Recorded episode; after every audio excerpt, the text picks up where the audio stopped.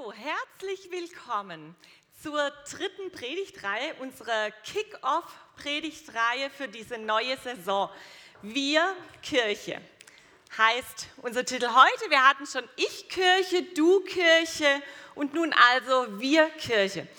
Als die Caro mich in den Sommerferien irgendwann gefragt hat, ob ich mit ihr ähm, da tauschen könnte und heute die Predigt übernehmen würde, und ich das äh, Thema gehört habe, Wir Kirche, da hatte ich sofort ein Lied im Ohr. Ich weiß nicht, ob ihr sie noch im Ohr habt, diese Fußballhymne vom letzten Jahr. Wir sind zusammen groß, wir sind zusammen alt, wir feiern heute bis zum Morgengrauen, so wie Topf und Deckel, Rotz und Löffel, Blitz und Donner, Punkt und Komma, sowie Pech und Schwefel, Herz und Seele für den Rest des Lebens. Äh, der Rest der Fußball-WM 2018 kann man ja aus deutscher Sicht getrost vergessen, aber dieser Song, der spricht von etwas, was so viele Menschen berührt, ein Wir-Gefühl. Ich bin nicht allein hier, ich bin mit allen hier. Ja? Ähm, wir sind unzertrennbar, eigentlich viel zu alt, um bis zum Morgengrauen zu feiern, aber komm, lass uns noch ein bisschen zusammenbleiben für den Rest des Lebens. Denn Alleinsein ist out. Hier geht es um Gemeinschaft, um Zugehörigkeit. Darum wichtig zu sein, für jemand Teil von etwas Großem zu sein. Und ich dachte so, wow, so sollte Kirche doch eigentlich sein, dass wir das Gefühl haben, dazu zu gehören, wichtig zu sein, Teil von etwas Großem zu sein. Aber leider kann ich über Gemeinschaft nicht nachdenken, ohne auch diese andere Seite zu sehen. Gemeinschaften, die sich abgrenzen, andere ausgrenzen, Gemeinschaften, die Druck erzeugen, die abweichende Meinungen nicht zulassen, eigenes Denken äh, nicht erforderlich, auch nicht erwünscht. Und ich denke an Kirchen, die Menschen rauskicken, weil sie ihrer Ansicht nach nicht heilig genug sind. Ich kenne so viele Menschen, die in einer christlichen Gemeinschaft zutiefst verletzt wurden, die Ablehnung erfahren haben, eine Gemeinschaft, die sie außen vor ließ.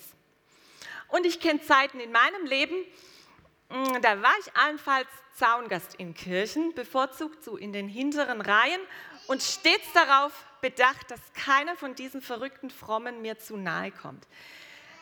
Vielleicht auch mit einer kleinen Hoffnung, dass ich doch mal einem normalen Menschen begegne, aber das hätte ich zu der Zeit nicht zugegeben. Wir Kirche. Da denke ich natürlich auch an die letzten 14 Jahre, die ich hier im Jesus-Treff verbracht habe. Zusammen glauben mit Menschen, die mich ermutigen, weiterzukommen und den Gott zu suchen, der gnädig und voller Liebe auf mein Leben schaut. 14 Jahre, die auch nicht frei waren von Missverständnissen, von Konflikten, von lautstark ausgetragenen Meinungsverschiedenheiten, das war in unseren Anfangszeiten so, oder Meinungen, die man nur hinter vorgehaltener Hand weitergibt, von Brüchen, von Trennungen, von Schmerz. Wir Kirche, woran denkst du bei wir Kirche? Ist es ein Gefühl von, wir sind unzertrennbar, hier sind meine wahren Freunde, ich bin nicht allein hier, ich bin mit allen hier? Oder denkst du eher, äh, ich bin ganz allein hier? Sehnst du dich danach, mit anderen Menschen zusammen zu glauben oder bist du auch ganz froh, wenn dir mal gerade niemand zu nahe kommt? Ich glaube, ganz unabhängig von unserer momentanen Situation und obwohl wir wahrscheinlich alle schon mal weniger positive Erfahrungen in Gruppen gemacht haben, ähm, sehnt sich ein Teil in uns und ein Teil in jedem Menschen immer danach,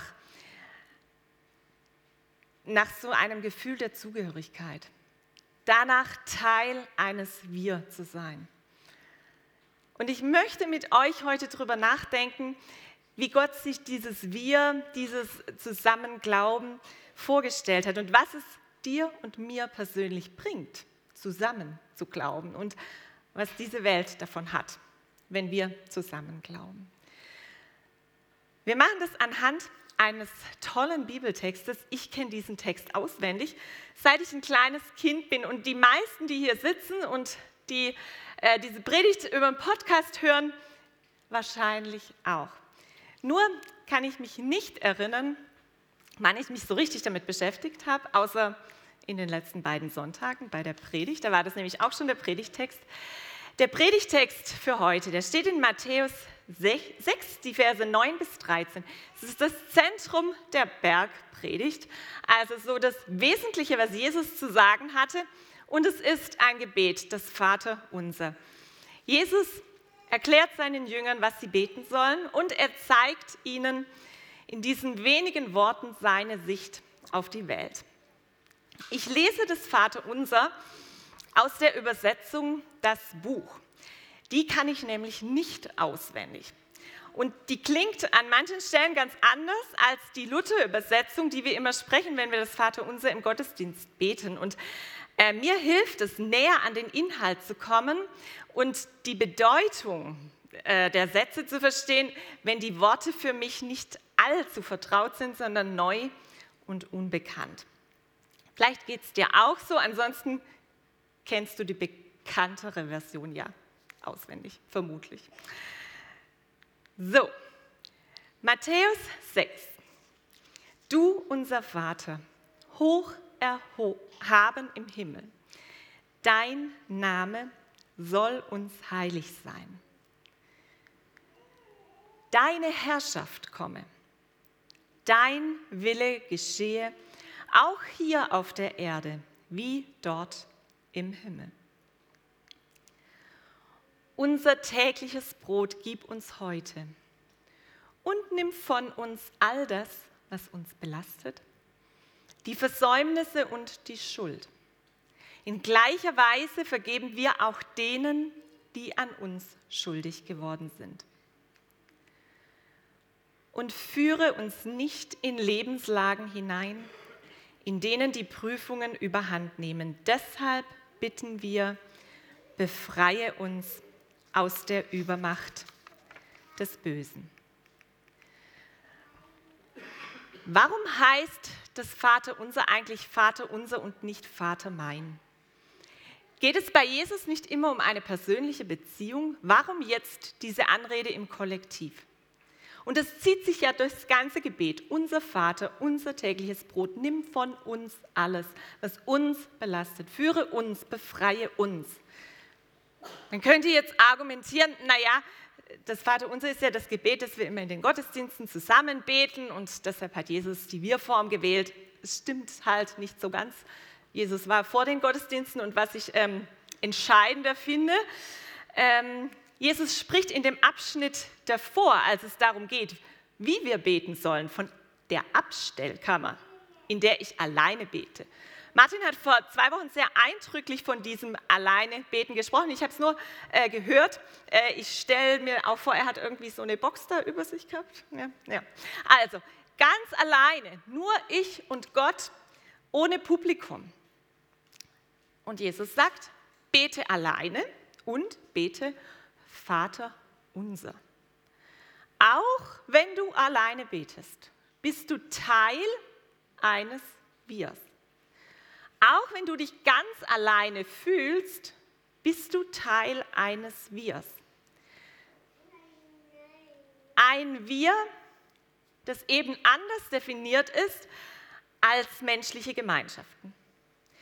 Menschliche Gemeinschaften definieren sich oft über ein gemeinsames Treffen. Ja, der Fußballverein, alle mögen Fußball. Die Krabbelgruppe, alle haben kleine Kinder. Oder kann auch eine gemeinsame Ästhetik sein, ähm, bestimmter Kleidungsstil, bestimmter Musikgeschmack oder auch über äh, gemeinsame politische Ansichten. Fridays for Future ist ein tolles Beispiel dafür, wie eben so eine Zugehörigkeit entsteht durch eine gemeinsame politische Ansicht. Das Wir im Vater unser kennzeichnet aber die größtmögliche Freiheit. Du, unser Vater, hoch erhoben im Himmel, dein Name soll uns heilig sein.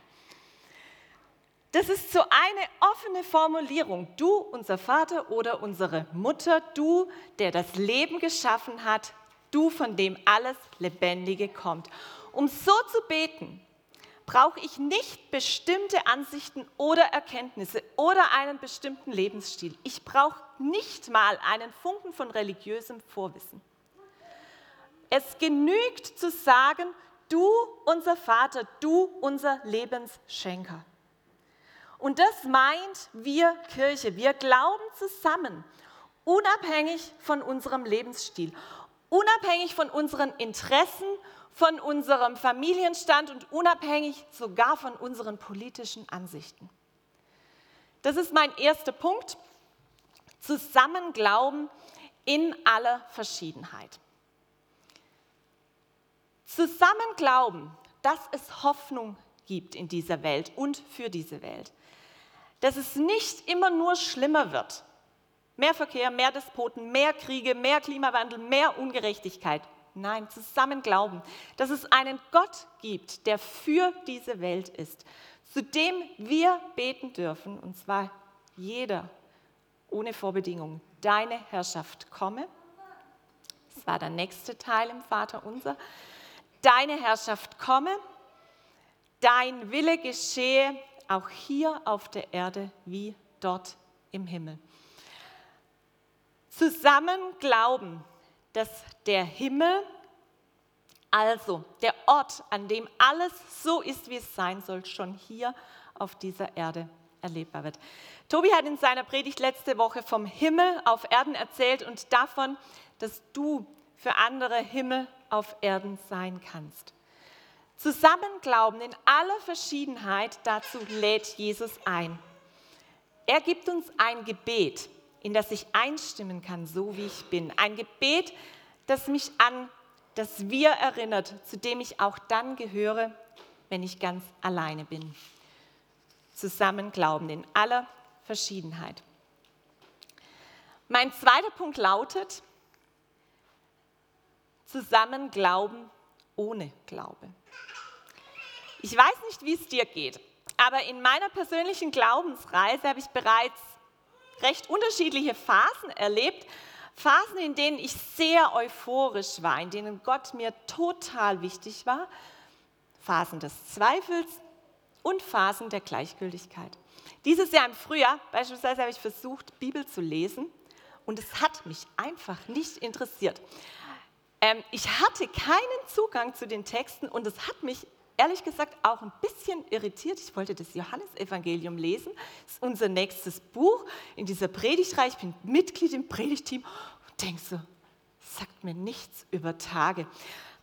Komisch, komisch, komisch. Dann habe ich gemerkt, ah, es gibt bestimmte Songtexte, äh, die mich ansprechen. Ich bin noch nicht ganz vom Glauben abgefallen. Und dann habe ich über die Musik wieder einen Zugang zu Gott bekommen, sozusagen eine musikalische Glaubensphase.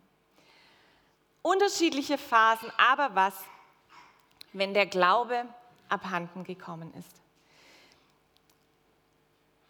Es ist jetzt neun Jahre her, unser Sohn war ein Jahr alt und ähm, dann hatte ich eine Fehlgeburt. Und Fehlgeburten sind relativ häufig, habe ich dann gelernt. Ähm, ich habe vergessen, ich glaube aber sogar jede dritte Frau erlebt es in ihrem Leben mal. Und Frauen gehen sehr unterschiedlich damit um. Mir hat es den Boden unter den Füßen weggezogen. Ich war über Wochen zutiefst traurig und wusste morgens oft nicht, ähm, wie ich einfach jetzt diesen Tag mit meinem einjährigen Sohn hinkriegen soll. Von Glaube und Hoffnung habe ich in der Zeit nichts gespürt. Ich konnte keine Lieder singen und auch nicht selbst beten. Und trotzdem bin ich zum Ladies Weekend gefahren. Das gab es damals in Jesus-Treff, ein Wochenende nur für Frauen. Ich habe noch den Raum vor Augen, in dem wir da saßen. Wir sollten füreinander beten. Das war in meinem Fall jetzt eine recht einseitige Sache, denn ich konnte nichts sagen, ich habe nur geweint. Ich hatte weder Worte noch Hoffnung. Aber neben mir war jemand, die hatte Worte und sie hatte den Glauben, dass dieses Kind, das ich verloren hatte, das ich so vermisste, an einem sicheren Ort war. Und dass Gott meinen Schmerz teilt. Und das meine ich mit Zusammenglauben, auch ohne Glaube. dass ich auch dann nicht alleine bin, wenn mein Glaube abhanden gekommen ist. Dass wir Kirche heißt, dass jemand anders für mich betet und für mich hofft, wenn ich das nicht kann. Manchmal kommt uns der Glaube abhanden. Verluste, Trauer, Versagen und Schuld, mit der wir nicht umgehen können. Eine Vergangenheit, die uns immer wieder einholt, Konflikte, die uns lähmen, Angst vor der Zukunft oder Zweifel. Es kann sein, dass unser Glauben, unser Gottvertrauen wächst in solchen Situationen, aber manchmal löst der Glaube sich scheinbar in nichts auf. Gott schockiert es nicht. Er kennt uns Menschen. Er braucht keine starken Gläubigen. Er ist ein starker Gott und zwar ein starker Gott, der auch schwach sein kann, der sich in die größte Schwachheit der Menschen hineinbegeben hat, der sogar gestorben ist. Für Gott ist es kein Problem, wenn wir schwach sind. Da darf einer zweifeln und darf alles in Frage stellen. Gottes Liebe und seine Gnade sind da, auch wenn unser Glaube daran verschwunden ist. Zusammen, auch ohne Glauben, heißt, dass wir als Kirche Zeichen der Liebe Gottes sichtbar machen, wo die Hoffnung und der Glaube fehlen. Ich glaube, es erfordert manchmal Mut, die Liebe Gottes sichtbar zu machen. Ich weiß nicht, ob es der Freundin neben mir so leicht gefallen ist, ähm, mir ihr Bild zu teilen. Manchmal schweigen wir aus Angst, Falsches zu sagen, aber ich glaube, dass Worte und Gesten der Liebe nicht falsch sein können.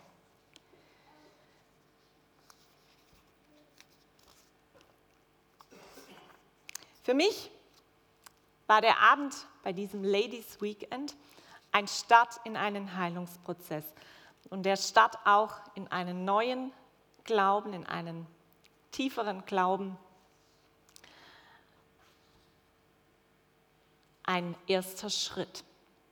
Und deshalb ermutige ich dich, zusammen zu bleiben und zusammen zu glauben, auch wenn mal der Glaube fehlt, bei dir selbst oder bei den Menschen neben dir.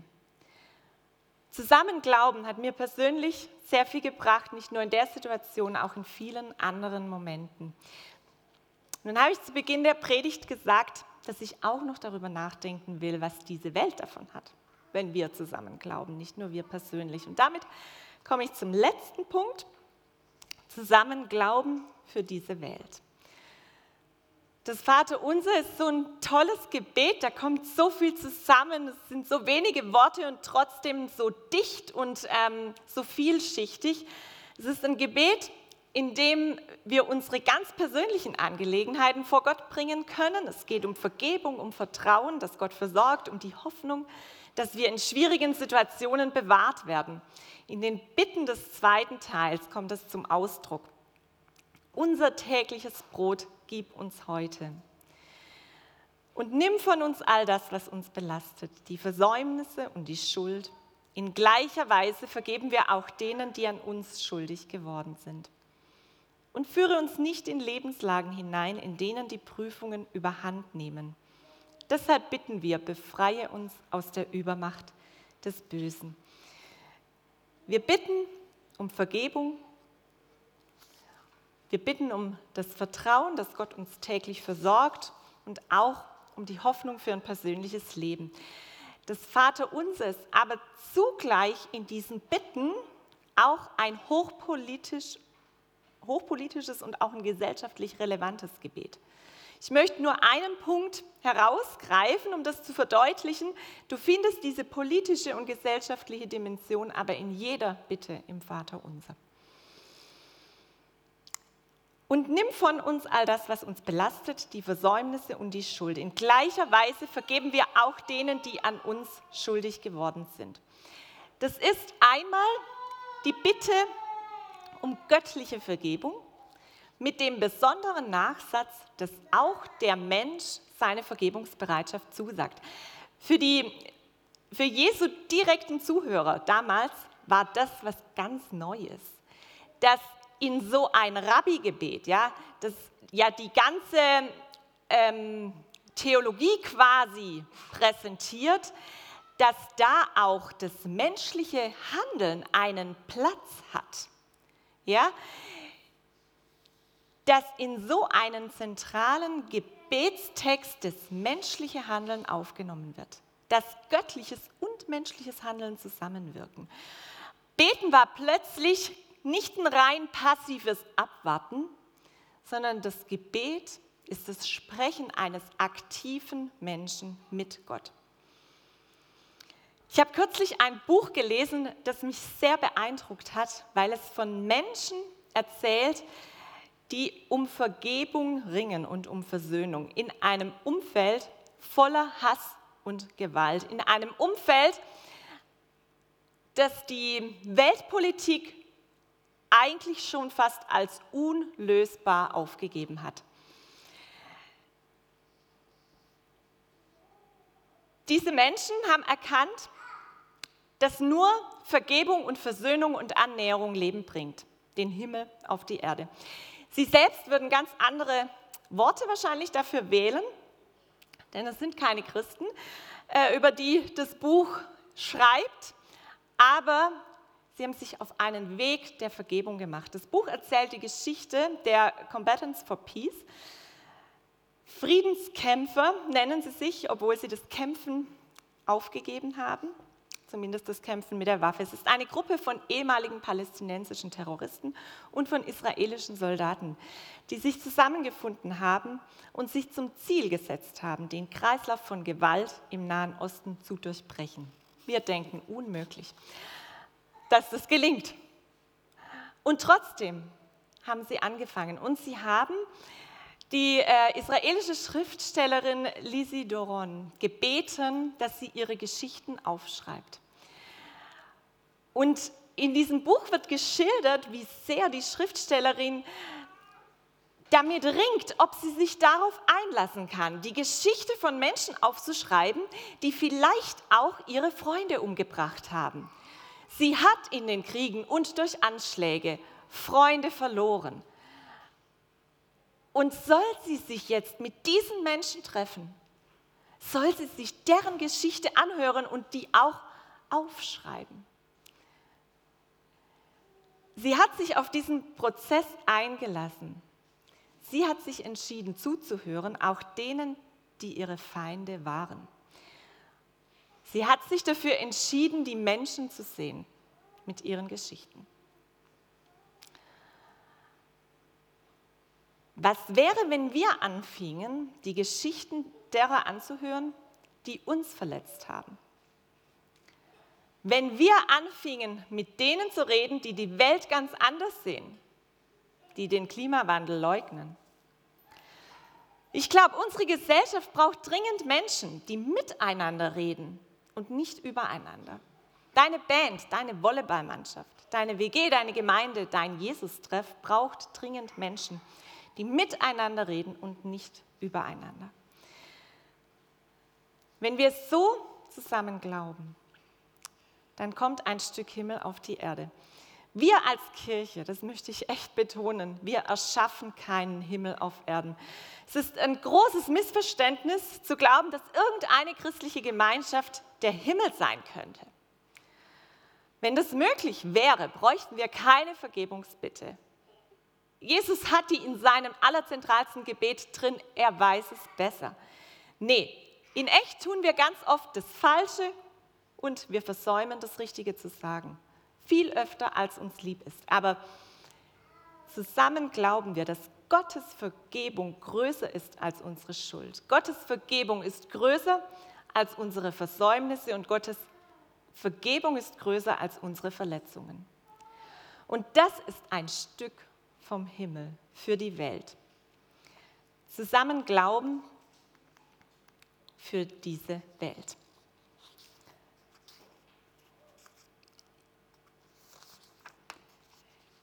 Jesus lädt dich heute ein, zusammen zu glauben, in aller Verschiedenheit.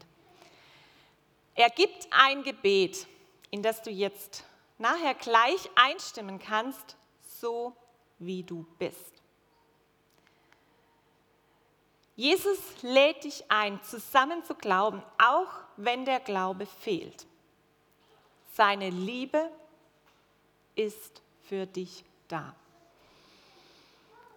Und Jesus lädt dich ein, zusammen zu glauben für die Welt, dass Gottes Vergebung größer ist als unsere Schuld, größer als unsere Versäumnisse und größer als unsere Verletzungen. Die Band darf gleich schon auf die Bühne kommen. Ich finde ja, man kann über das Vaterunser nicht sprechen, predigen, ohne das auch zu beten. Und ich würde das jetzt gern am Ende dieser Predigt mit euch beten. Und ähm, wir beten es in diesen Worten, die euch vielleicht noch nicht ganz so vertraut sind und ganz auswendig über die Lippen kommen, sondern in der anderen Übersetzung, der Übersetzung des Buchs, Roland Werner hat die geschrieben. Und ähm, ich bitte euch dazu aufzustehen.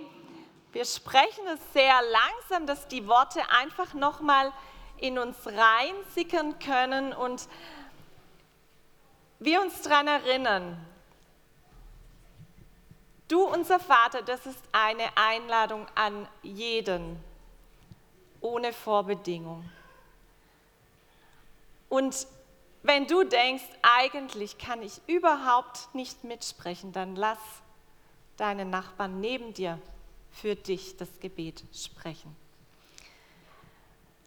Du, unser Vater, hoch erhaben im Himmel dein Name soll uns heilig sein. Deine Herrschaft komme. Dein Wille geschehe, auch hier auf der Erde wie dort im Himmel. Unser tägliches Brot gib uns heute und nimm von uns all das, was uns belastet, die Versäumnisse und die Schuld in gleicher Weise vergeben wir auch denen, die an uns schuldig geworden sind. Und führe uns nicht in Lebenslagen hinein, in denen die Prüfungen überhand nehmen. Deshalb bitten wir, befreie uns aus der Übermacht des Bösen. Amen.